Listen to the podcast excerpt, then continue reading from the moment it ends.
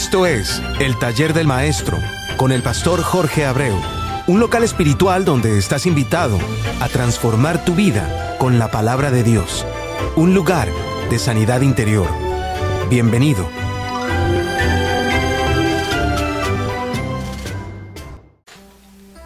Dios te siga bendiciendo grande y ricamente, hermano mío. Soy tu hermano y amigo Jorge Abreu y estás en sintonía con JDNAC Radio, emisora radial sin adulteración en la palabra de Dios. Y este, tu espacio, el taller del maestro, auspiciado por el ministerio La Nueva Pasión de Cristo, creado directamente desde el corazón de Dios al mío, para construir un puente de amor a través de la palabra de Dios, para que tú puedas entrar sosegadamente a soltar todas tus cargas en el taller del maestro a través de el taller del maestro 67 arroba gmail.com. Te repito, el taller del maestro 67 arroba gmail.com o la nueva pasión de Cristo arroba gmail.com. La nueva pasión de Cristo arroba gmail.com. Simplemente con una sola decisión y es la de arrepentirte de todo lo que tú te has dado cuenta hasta este preciso momento que realmente son acciones malas en tu vida.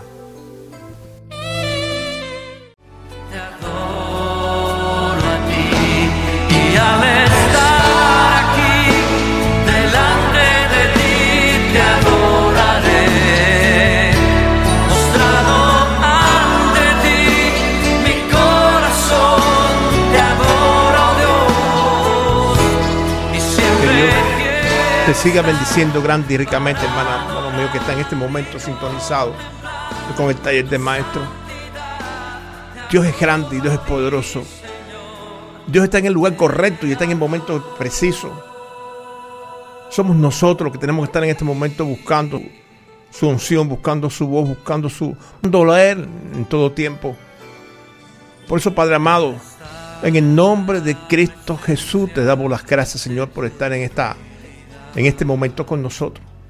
Le damos las gracias, Padre amado, porque sabemos y estamos convencidos que su palabra es fiel a cada uno de sus hijos.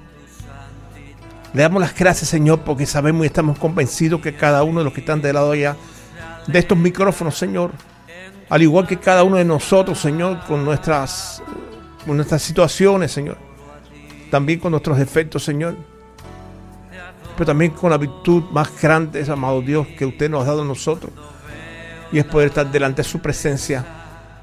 Y eso nos hace, Señor, nos hace, Señor, a cada uno que lo conoce, dependiente suyo, Señor. Dependemos de usted, Señor, en cada momento de nuestras vidas. Por eso en cada situación que en este momento existe, Señor, que quizás en este momento cada uno de nosotros, Señor, guardándola en nuestros corazones, Señor, y en nuestras mentes reflejadas, se las ponemos delante de su presencia.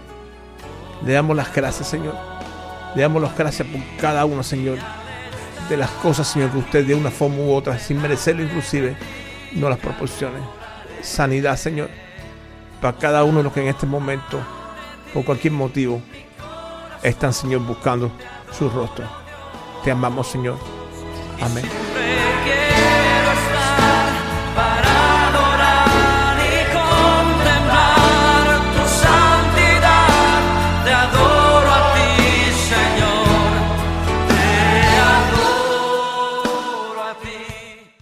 Como siempre, que Dios me lo siga bendiciendo grande y ricamente, hermana, hermano mío. Y seguimos alegrando corazones y sanando mente. Y por eso, por eso en cada momento de nuestras vidas tenemos que darle gracias a Dios. Porque aunque parezca que no, esto, esto es como un rinconcito donde el Señor no, nos recibe. Que quizás la palabra en su grandeza, el taller del maestro, se ve como, como algo grande, como algo enorme.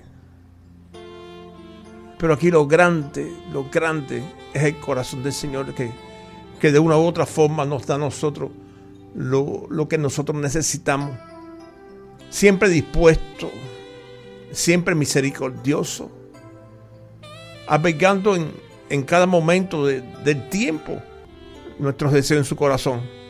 Y eso nos hace depender grandemente de Él. Y si tú todavía no has empezado a, sentir esa dependencia, comienza a buscarlo. comienza a autoanalizarte, comienza a, a empeñarte en, en salir hacia adelante y te vas a dar cuenta que no hay una cosa en tu vida que pueda, que pueda estarla deseando o que pueda estarla necesitando. Que sería una palabrita más, más acorde con nuestros tiempos. No se te proporcionaría por él. Por eso tenemos que aprender a depender solamente de Dios. La necesidad o la aflicción, como quieras llamarle, solamente se sana cuando aprendes a vivir de, de acuerdo a lo que Dios dice en su palabra. ¿Y sabes por qué te digo esto? Porque cuando aprendes a vivir lo que la palabra dice, comienza a vivir en sabiduría. Quizás muchas veces, inclusive sin darte cuenta, vas a sentir como, como haces cosas, como actúas en medio de esa sabiduría, porque comienzas a coger temor de las consecuencias de caminar contrario a la palabra de Dios. Hoy, hoy vamos a buscar lo que Dios nos dijo a través de Salomón en los cuatro primeros versículos de Proverbio 22, del 1 al 4. Pero no pensemos en los que en aquella época escuchaban a Salomón o lo que lo leían, sino que tomemos esa palabra y traigámonos a nuestro hoy, a nuestra vida, a nuestro momento. Que esa palabra no pensemos que está abrigando el corazón de otro, sino que esa palabra está diseñada para abrigar el corazón nuestro, en un sentido más amplio, para que tú entiendas. Proverbio en sí pudiese ser cualquier dicho o refrán popular, pero cabe señalar que un proverbio bíblico es una frase aguda, breve, sencilla, nacida espontáneamente de la lógica de las cosas, inherente, amarrada, unida, como quieras llamarle, de tal forma a la realidad que es imposible separarla de ellas. Y que con el tiempo adquiere valor de refrán y goza de aplicaciones universales para cualquier situación. O sea, que tú, cualquier situación que tú tengas en tu vida, cuando, cuando tú vas al libro de Proverbios, posiblemente en cualquiera de los capítulos vas a encontrar algo que se puede amarrar a la situación tuya.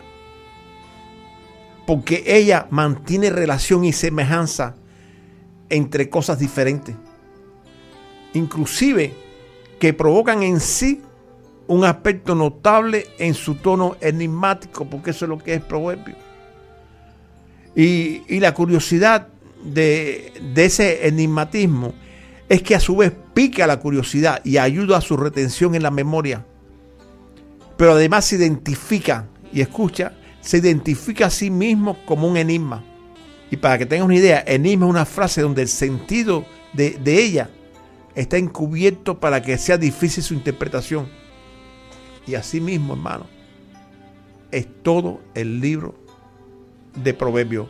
Por eso comencemos a ver hasta dónde podemos llegar con el, con el primer versículo, donde Salomón nos dice, de más estima es el buen nombre que las muchas riquezas, y la buena fama más que la plata y el oro. Aquí tenemos dos palabras clave, estima y fama, las cuales a nuestro entender son problemáticas porque levantan nuestro ego. Y aunque tú no lo creas, nosotros no sabemos lidiar con esa situación.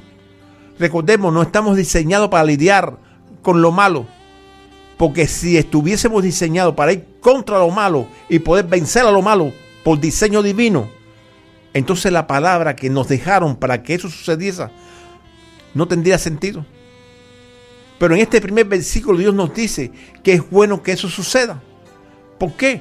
Porque la escritura del amado en su palabra nos pide que tengamos un testimonio capaz de provocar en otros estima que no es otra cosa que provoquemos en otro consideración y aprecio a nuestra cualidad humana. ¿Por qué les digo cualidad humana?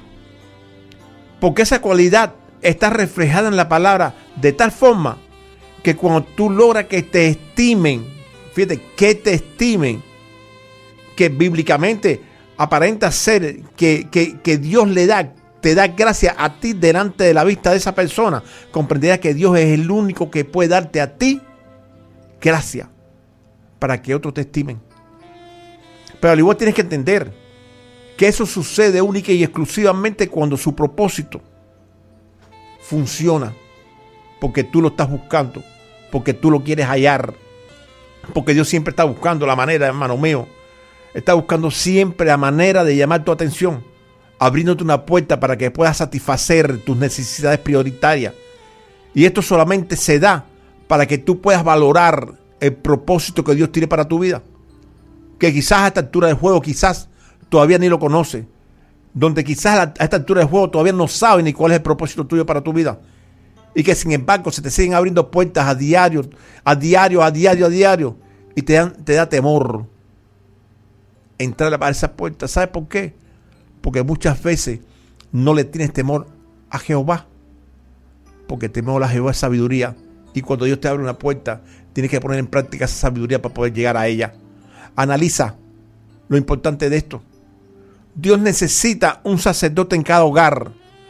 Pero un sacerdote no es el que manda y hay que hacerle lo que él quiere. Un sacerdote es el que logra encontrar estima en su hogar. O sea, que su comportamiento provoque en los miembros de su familia gracias en él. Pero no siempre eso es así. Escucha lo que el propio Salomón escribió en Eclesiastés 4:4.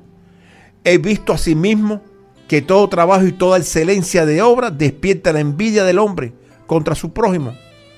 También después nos dice también esto es vanidad y aflicción de espíritu.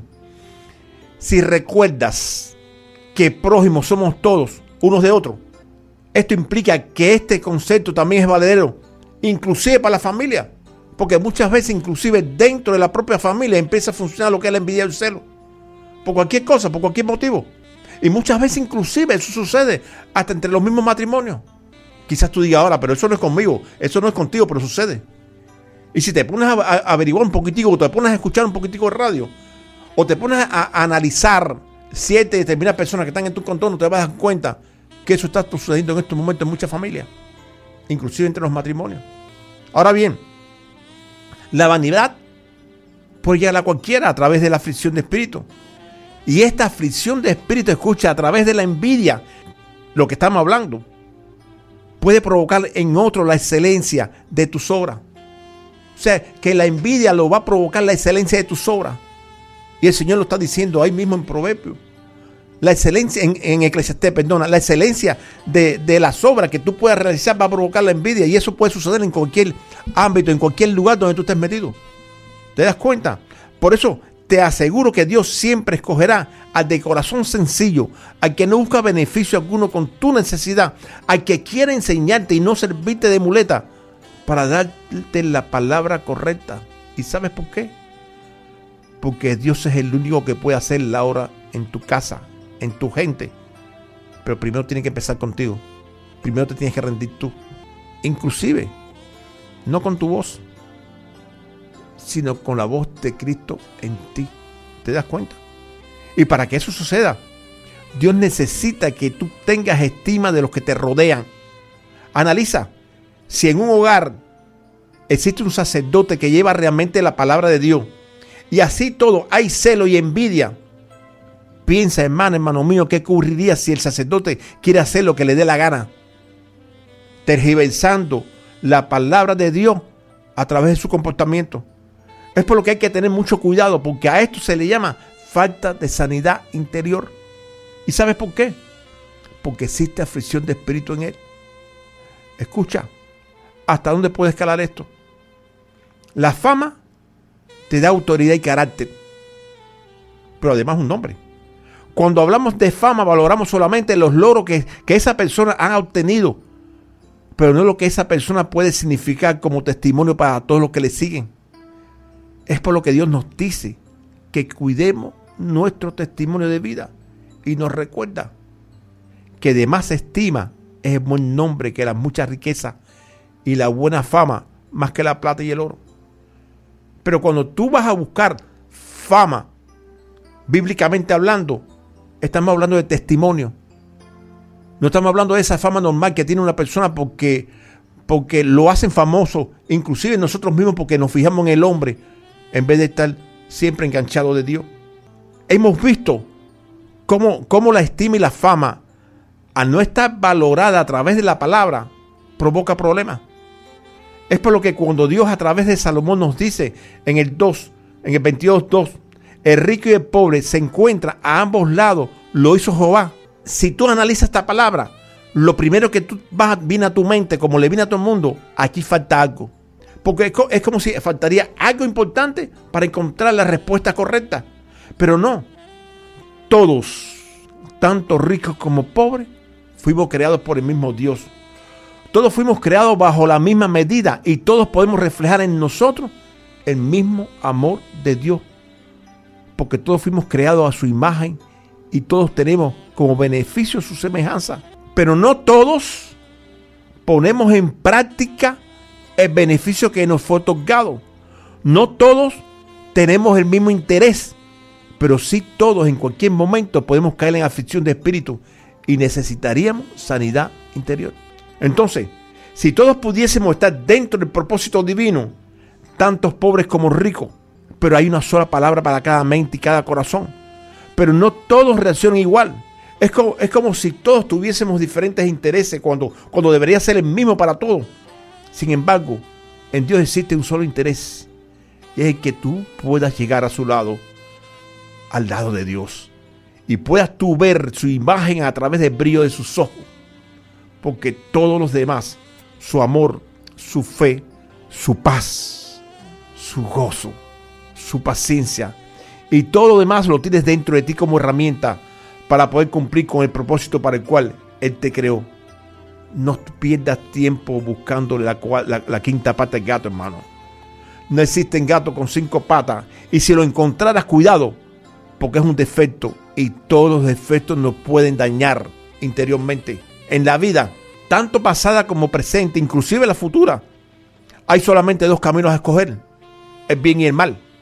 Como hemos dicho en muchas ocasiones, fuimos creados para que andemos por un solo camino. Y ese camino es el bien por lo que la maldad nos hace seres defectuosos, porque la maldad nos daña. Y eso sucede en nosotros por la falta de conocimiento. Y te voy a decir algo más. O escuchaste como te dije la quinta pata del gato. Para, para, para, para nosotros, para toda la creación, la maldad, la maldad es esa quinta pata gato que nos hace defectuosos. Por eso, si tú encuentras dentro de ti esa quinta pata gato, que es la maldad, trata de erradicarla, trata de quitarla de, de ti, porque siempre, siempre, siempre te va a dañar. Sin embargo, a la altura de la gracia en la que estamos, todavía muchos no se han dado cuenta cómo todos los que ha existido desde el principio hasta el final han sido y serán cubiertos a través del conocimiento que nos da la palabra de Dios. ¿Qué sucede?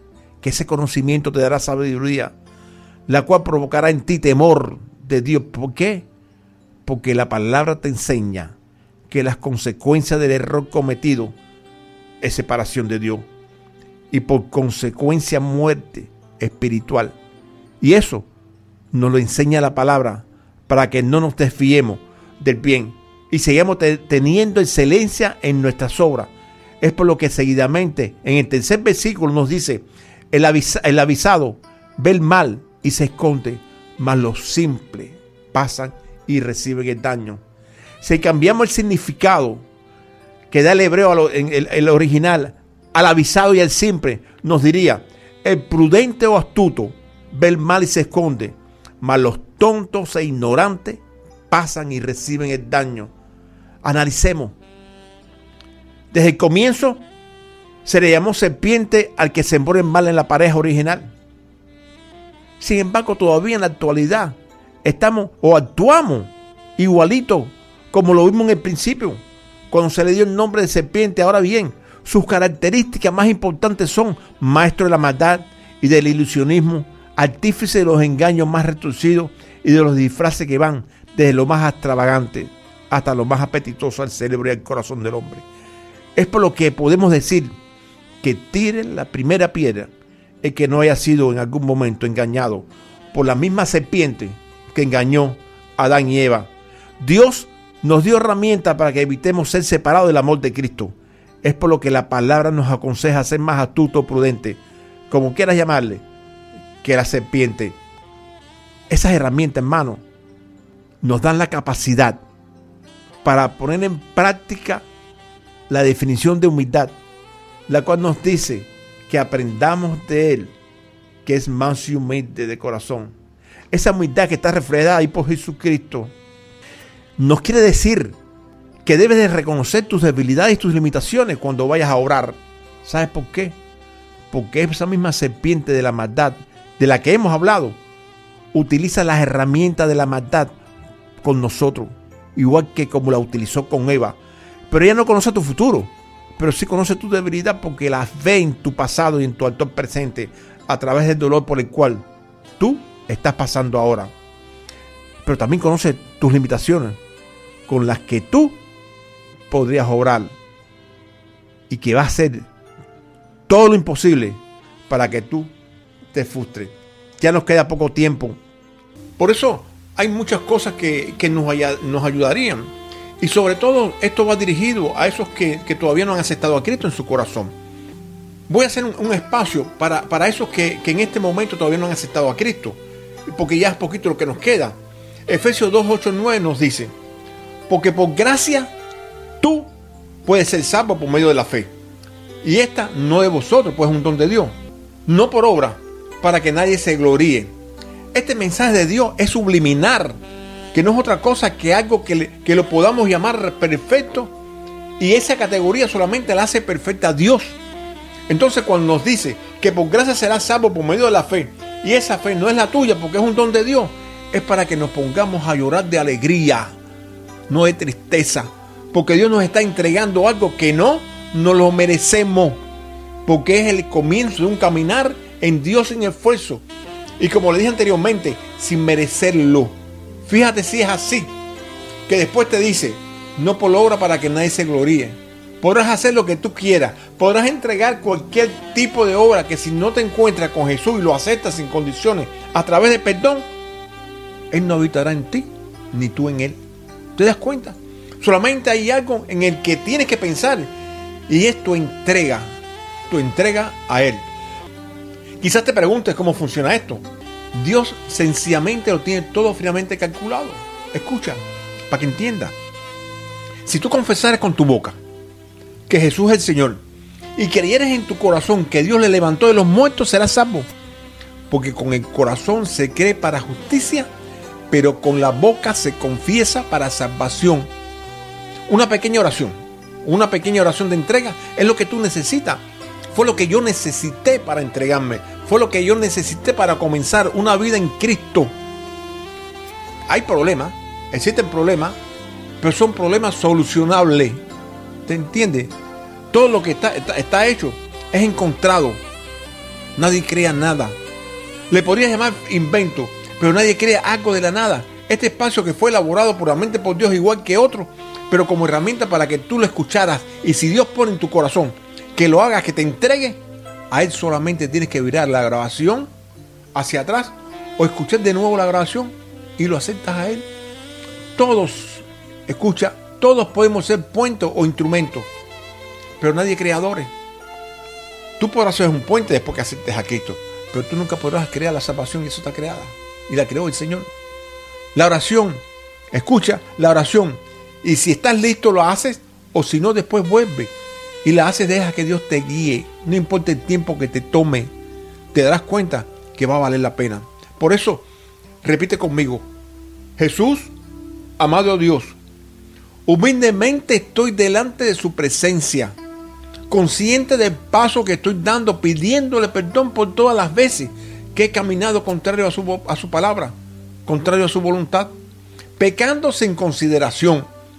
Pero hoy necesito ese perdón que limpie todo mi ser para poder pertenecer y al mismo tiempo permanecer como miembro de su pueblo y poderle llamar Padre, reconociendo que a su llamado me he convertido en hijo. Gracias Señor. Amén. Te aseguro que si hiciste esta pequeña oración, Jesucristo es fiel a su palabra y te perdona. Tu acción es la que le abre el corazón de Jesús. Recuerda, Dios te ama y te bendecirá grande y ricamente.